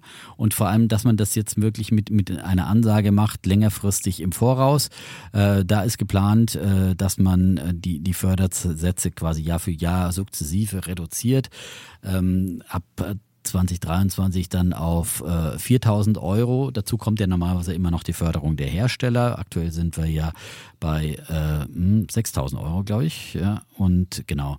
Und dazu eben noch die Herstellerförderung. Das soll dann erstmal die 6000 Euro auf 4000 runter, ab 2024 dann auf 3000 Euro und ähm, dann ähm, bis Ende 2025 sollen sie mit 3000 Euro laufen. Auch das finde ich vernünftig. Auch bei, bei der Höhe des Gesamtpreises macht man Anpassungen, vor allem auch bei der, bei der äh, Lauf, Mindesthaltezeit quasi. Also wie, wie lange muss man so ein Auto entweder äh, als Leasingauto oder als äh, Wagen halten? Also mindestens zwölf Monate ist hier angedacht, weil bisher ist es ja so, dass die nach sechs Monaten dann schon wieder verkloppt werden, teilweise dann mit Gewinn ins Ausland verkauft werden. Das kann es auch nicht sein. Deswegen finde ich das alles gute Ideen und äh, vor allem äh, die Plug-in-Hybride so schnell wie möglich die Förderung streichen. Das bringt weder ökologisch noch ökonomisch was und äh, es ist immer nur äh, so, eine, so ein Zugeständnis an die deutschen Autobauer gewesen, weil sie mit den E-Autos nicht so weit waren. Aber da haben sie jetzt auch genügend Modelle am, am, am Markt, finde ich. Und äh, von daher sollte diese Twitter-Lösung schnell beerdigt werden. Bär der Woche. Bär der Woche. Ja, lass uns nochmal hier nochmal ein bisschen abmoderieren. Ja. Ja.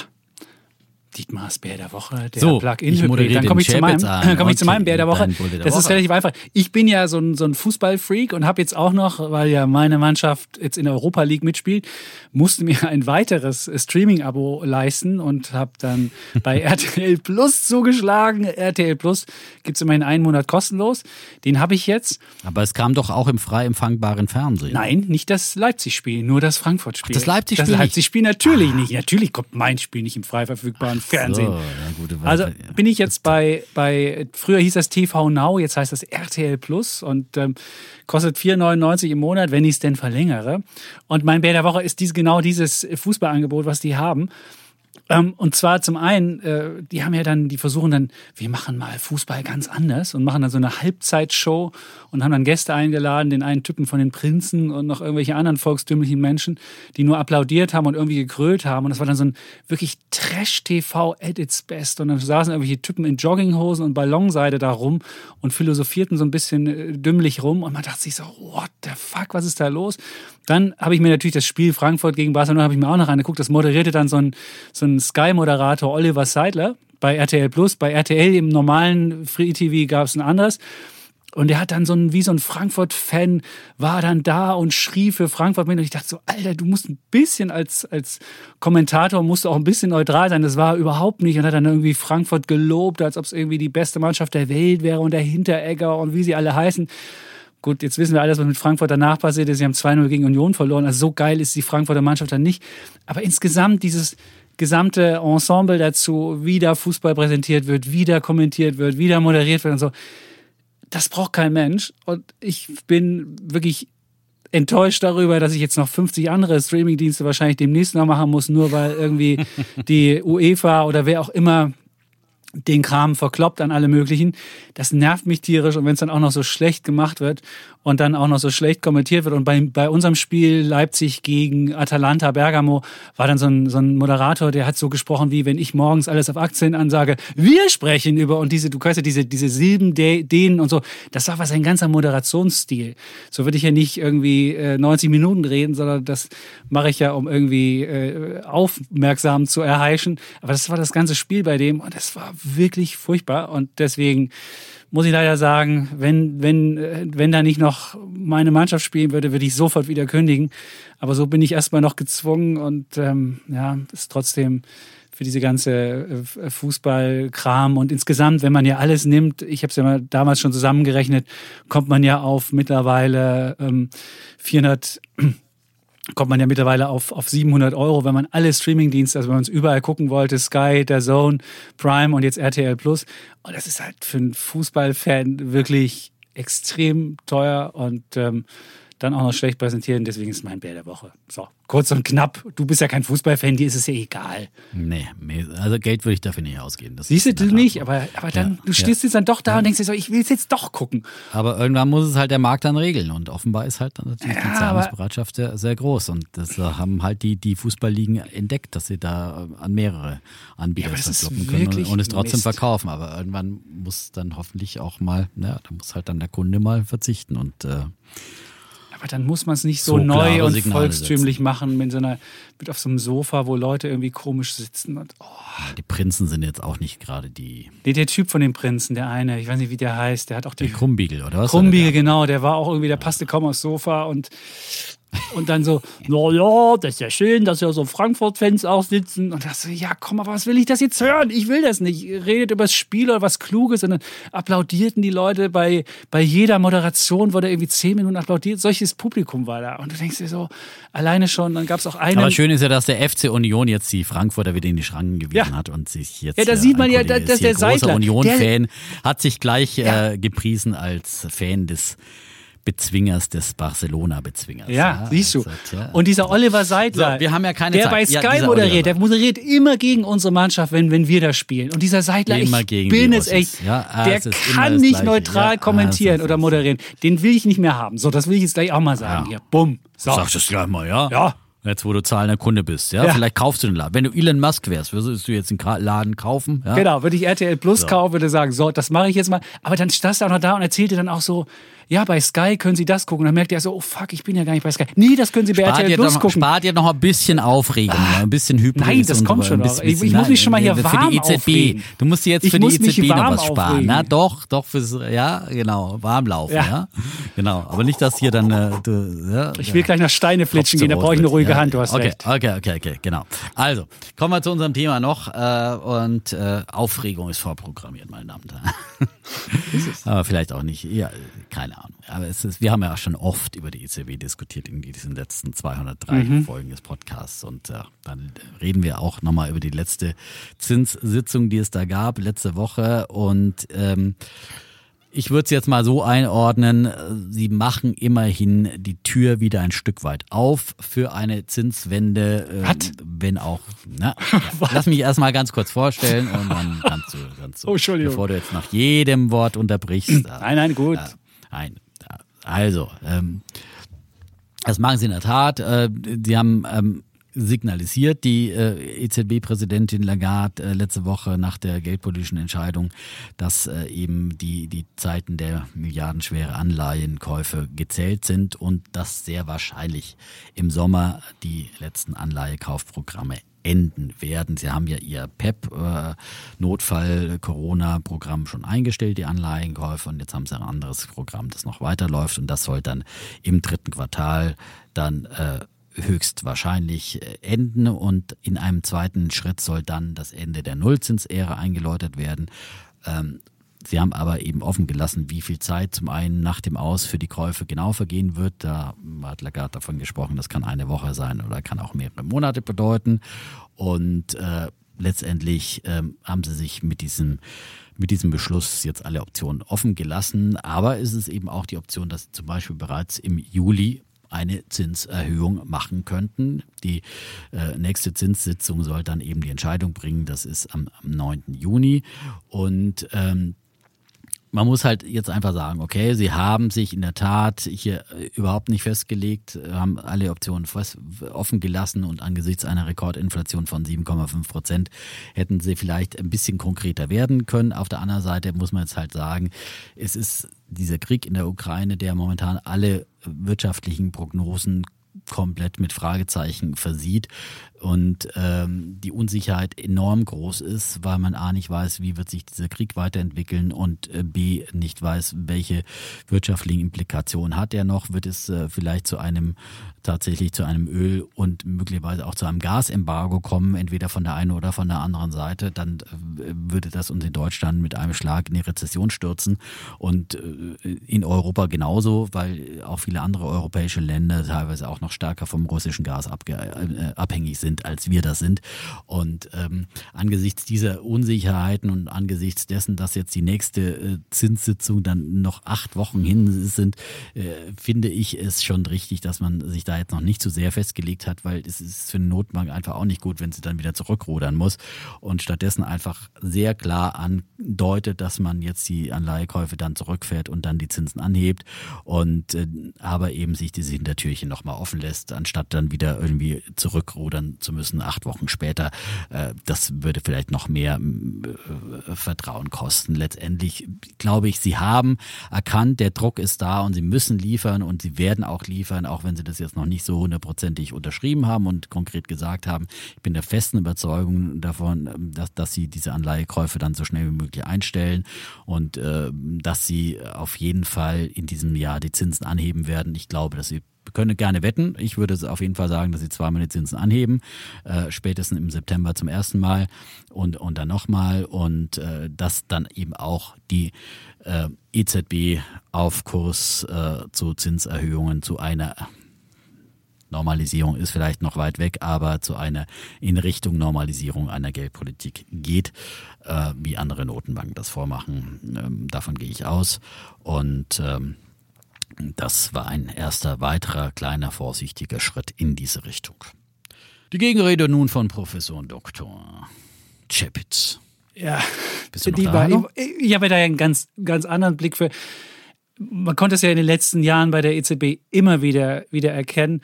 Es ist immer All Talk, No Walk. Und es wird immer Gründe, immer Gründe gesucht, warum jetzt man noch nicht da aussteigen kann, warum man nicht das machen kann, warum man nicht das machen kann. Und das war ja in früheren Zeiten immer okay. Da ging es ja eigentlich nur darum, dass man sich Spielraum schafft, wenn die nächste Konjunktureintrübung kommt, dass man vielleicht von höheren Zinsen nach unten gehen kann. Aber da gab es ja noch kein Inflationsproblem. Und das ist halt jetzt der Unterschied heute zu, zu früher. Wir haben eine Inflation in der Eurozone von 7,5 Prozent. Und wir haben, wenn man einzelne Länder mal anschaut, wenn du mal guckst nach Litauen beispielsweise, haben wir Inflationsraten von 15,7 Prozent. Und wenn es der Litauer guckt, natürlich kann man jetzt sagen, ja, wir machen für die ganze Eurozone Geldpolitik, aber der Litauer, dem kannst du nicht verkaufen, das kannst du übrigens auch dem Deutschen nicht verkaufen. Warum müssen noch bis Juni 90 Milliarden an Anleihekäufen gemacht werden? Und jetzt haben die zwar gesagt, okay, in Q3 können wir uns vorstellen, dass wir die Anleihekäufe äh, stoppen. Man hat aber nicht gesagt, Q3 am Anfang, es ist Juli oder es ist hinten äh, am September sondern einfach nur, ja, wir machen das. Und es könnte also sein, dass wir nicht nur 90 Milliarden Euro noch in den Laden reinpumpen, sondern viel mehr noch in den Laden reinpumpen. Und es ist niemandem zu erklären, auch mir nicht, wie du, bei, wie du untätig sein kannst bei einem bei einer, bei einer Inflationsrate von 7,5 Prozent, der Einlagensatz für Banken ist minus 0,5 Prozent. Du hast also noch einen Minuszins. Und nun hat ja früher die EZB immer gesagt, naja, der Minuszins, da werden wir von den Märkten zu getrieben, es gibt zu viel Geld in der Welt und wir müssen eigentlich einen Minuszins machen. Aber man sieht ja selbst, es gibt gar keine Minuszinsen mehr an den normalen Märkten, wo die, wo die Märkte selbst entscheiden. Wir haben es am Anfang gehabt, die zehnjährige Bundesanleihe ist ja längst ähm, wieder im Positiven. Also es gibt überhaupt keinen Grund, warum es mehr einen Minuszins geben kann. Und das Problem, was jetzt passiert, ist, dass wir dass wir Inflationserwartungen haben, die, wir hatten ja mal vor ein paar Sendungen, habe ich ja mal geschildert, wie das funktioniert mit Inflation. Am Anfang gibt es diesen externen Schock. Der externe Schock ist, ist, war erst Corona, jetzt ist der externe Schock ähm, der, der Krieg in der Ukraine. Dann gehen die Rohstoffpreise hoch. Da kann die EZB natürlich nichts machen, will ich ja auch nicht sagen. Aber dann muss ich ja hingehen und muss den Leuten sagen, Leute, wir tun was dagegen und nicht immer lavieren und sagen, oh, da müssen wir mal gucken und ich weiß nicht und überhaupt. Und wenn ich mir die Inflationserwartung auf zehn Jahre Sicht angucke, das kann man ja machen, wenn man sich die inflationsgesicherten Anleihen anschaut, da sind immer zwei Komponenten drin, normale Bondkomponente und Inflationskomponente. Und da sind die zehnjährigen Inflationserwartung auf 2,94 Prozent gestiegen. Und ich weiß noch, als wir damals Frau Lagarde bei uns im, im Haus hatten bei Springer und da habe ich Ihnen noch damals diesen Chart gezeigt. Da war der bei 2,6 Prozent. Ich sagte, Mensch, da muss man doch aufpassen, dass das nicht passiert. Und sagte, ja, ne, ist doch gut, wenn wir keine Deflation mehr haben. Aber ich jetzt haben wir mittlerweile 2,9 Prozent. Und man sieht, das geht so langsam aus dem Ruder. Und wenn irgendwann sich das verselbstständigt, klar, die EZB hat gesagt, wir haben anders als in Amerika noch keine Löhne, die groß gestiegen sind. Stimmt. Und wir haben, ähm, wir, wir, wir, wir sind, wir sind im, im, im äh, Konjunkturzyklus auch an einer anderen Stelle als Amerika ist. Man dürfte es nicht miteinander vergleichen. Stimmt auf eine Art. Aber wenn man mal die Lohnabschlüsse sich anguckt, dann haben ja die Tarifparteien, es gab ja einen bisher, wo man dann gesagt hat, okay, wir verschieben mal diesen Lohnabschluss, weil wir jetzt in so einer unsicheren Phase sind. Wir wissen nicht so richtig, wie wir es machen. Es gibt eine Einmalzahlung und dann gucken wir mal im Herbst, wie es aussieht. Und wenn die die Inflation nicht zumindest äh, ein bisschen runterkriegen, beziehungsweise wenn die den Leuten nicht das Gefühl geben, dass sie was gegen die Inflation machen, dann wird auch keine Gewerkschaft mehr sagen, ja komm, ähm, wir, wir bleiben trotzdem bei den Löhnen mal irgendwie unterhalb der Inflation, wir sind da mal lässig und schauen da mal durch, sondern wenn die sagen, nee, wir müssen für unsere Angestellten müssen wir, müssen wir ähm, das rausholen. Und deswegen ist es halt so wahnsinnig kompliziert äh, und, und auch wahnsinnig kontraproduktiv. Und was mein Risiko ist, was ich jetzt sehe, wenn du im Ausland auf die EZB guckst, ich habe ja die EZB-Sitzung bei, bei, bei, bei Bloomberg geguckt, ich meine, die lachen sich ja tot, die Ausländer denken sich so, was macht denn da die EZB? Und der Euro ist ja nicht umsonst unter 1,08 gefallen. Und der Euro ist auf Jahressicht 10% im Minus. Und wenn man sich den Rubel beispielsweise anguckt gegenüber dem Dollar, der ist nur 3% im Minus. Und wenn ich das auf einmal sehe, dann ist auch irgendwie, ich will nicht in den letzten zwölf Monaten gegenüber dem Dollar wenn ich den Rubel und den Euro vergleiche, will ich nicht die schlechtere Währung haben. Und jetzt habe ich das aber, weil Leute aus, aus der Eurozone flüchten und sagen, ey, die kriegen es doch überhaupt nicht gebacken, die kriegen überhaupt nichts hin. Und das ist, das ist mein, meines Erachtens ist das, das eine Risiko, dass die Inflationserwartungen in Anker werden und das andere Risiko, dass irgendwann die Leute sagen, nee, also in diesem Wirtschafts- und Währungsraum will ich nicht hin. Jetzt werden natürlich viele Leute wieder sagen, na ja, wenn der Euro schwach ist, dann exportiere ich ganz viel ins Ausland, das ist ganz toll. Aber man darf ja nicht vergessen, es gibt kein Land auf der Welt, das zu Wohlstand gekommen ist, das das über eine schwache Währung gemacht hat. Das kann immer mal zwischenzeitlich helfen, wenn man mal wettbewerbsunfähig geworden ist, aber langfristig ruiniert eine schlechte Währung auch immer dein Wirtschaftssystem. Du wirst träge, du wirst unproduktiv, es wird nicht funktionieren. Und deswegen ist die Schweiz ja, obwohl sie eine starke Währung haben, sind die immer noch stark dabei, haben eine hohe Produktivität, haben ein hohes Lebensstandard und so weiter. Und das alles, finde ich, ruiniert uns die EZB hier gerade mit ihrer komischen abwartenden Politik. Ich kann es verstehen, warum die das nicht wollen, weil natürlich viele Südstaaten da sitzen, sehen, wie die Zinsen nach oben gehen. Aber also gerade die Zinsen auch in Italien und so.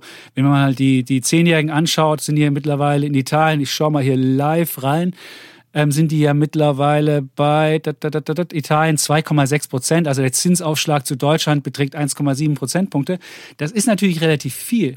Nur die Italiener haben es ja auch genutzt in den letzten Jahren und haben sich langfristig verschuldet. Und nur weil es jetzt mal 1,7 Prozent ist, gleich rumzuschreien, so, nee, ich möchte aber nicht so hohe Aufschläge haben, dann müsst ihr was tun, EZB und dafür den gesamten Euroraum zu ruinieren oder die, die, das Image Na, des Euro ja, zu ruinieren, also ruinieren, nur weil es schwache also, Leute gibt. Das ist, das finde ich, ist einfach wirklich, ist einfach wirklich nicht. Das kann es nicht sein, dass wir uns am schwächsten ausrichten und der Schwächste das Tempo bei der Geldpolitik vorgibt. Und deswegen finde ich das wirklich höchst äh, hochartig, hochgradig irritierend, ärgerlich und auch, ähm, ja, ich, das, keiner will auch im, im Euro-Raum dann die Aktien investieren, wenn du weißt, dass du immer einen Währungsverlust im Zweifel erleidest.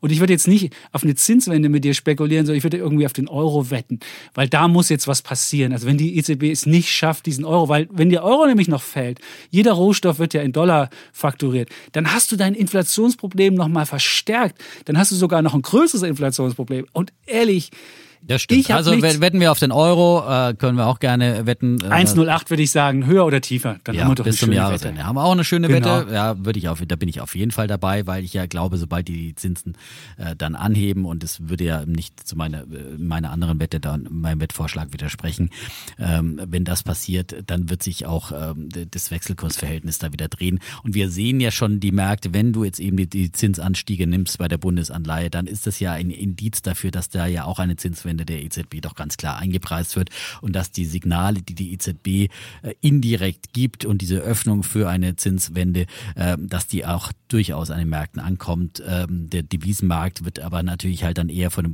Dollar getrieben, weil da die Zinssteigerungen und die Zinsanhebungen und vor allem die Marktzinsen einfach nochmal viel stärker sind äh, und, deswegen natürlich dann das Kapital, das nach Zinsanlagen sucht, dann eher natürlich in amerikanische Anleihen geht mit äh, 2,9 Prozent als in Bundesanleihen mit, mit ähm, 0,8, äh, 0,9 Prozent. Du kannst in italienische gehen, da hast du auch 2,6. du kannst in 2,6, griechische gehen aber mit du hast- 2,95. ja, aber aber es ist doch schon Risiko, das lächerlich zu weißt du glauben, ja.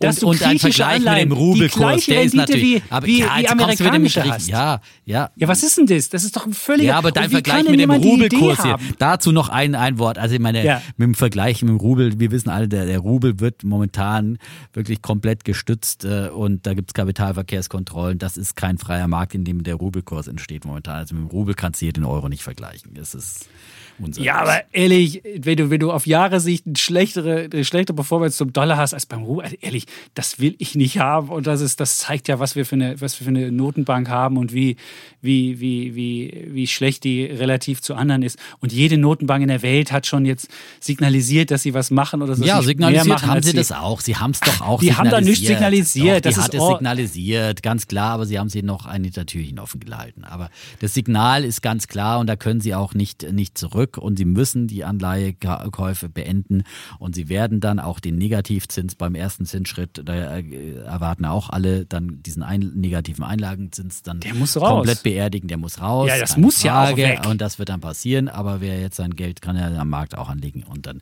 ist ja auch alles gut. So, also ich denke, die Argumente sind ausgetauscht. Das stimmt.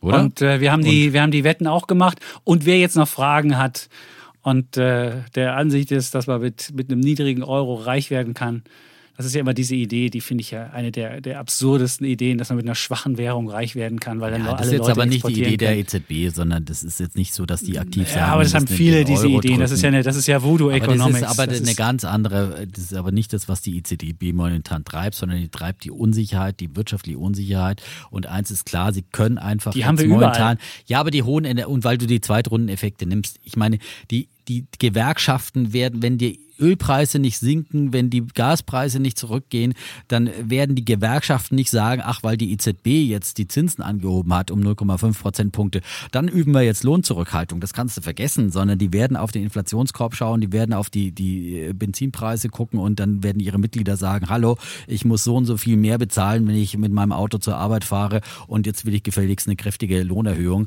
Äh, Das wird das äh, Maßgebliche sein, auch für die, für die Tarifrunden, die da kommen. Und das ist nur, da wird kein Mensch jetzt fragen, ob jetzt die EZB äh, um 0,25 Pun- Prozentpunkte oder, oder um 0,5 äh, die, die Zinsen anhebt. Das wird äh, in der, in der breiten Bevölkerung wird es, wird es äh, keine Rolle spielen, ja. Und äh, Ja, aber wenn du, wenn du das Gefühl gibst, du machst nichts, wenn du das Gefühl machst, du machst nichts, dann, dann, dann ist das schon, dann ist es schon Glaubst verheerend. Und ein Gewerkschaftsführer wird damit seine, seine, seine äh, Tarifforderung begründen, was jetzt die EZB macht und welche klaren oder unklaren Signale die gibt? Es wird äh, der Blick auf die Tankstellenpreistafel sein und, äh, und auf die, die Erwartungen äh, und, und das, was, was Lebensmittelpreise im, im Handel kosten. Und wir wissen, das hängt im Wesentlichen an den Versorgungsengpässen infolge des Ukraine-Krieges und, und da sind die Unsicherheiten auch, äh, was die nächsten Monate anbelangt. Und da sieht man bestimmt im Juni auch klarer und dann kann auch die EZB klarer, verlässlicher eine Entscheidung fällen. Gut. Prima. Welt umrundet, wir wetten gemacht. Welt umrundet. Wenn noch Fragen sind, wie Wirtschaftspodcast.welt.de gesagt, einfach genau. schreiben und dann machen wir nächste Woche ein, ein ähm, QA mal wieder. Das ist ja auch sehr beliebt bei Zuhörerinnen und Hörern. Und, ähm, und dann gibt es demnächst die große Abstimmung über die Anfangsmusik, die Musik. die Musik. Dö, dö, dö.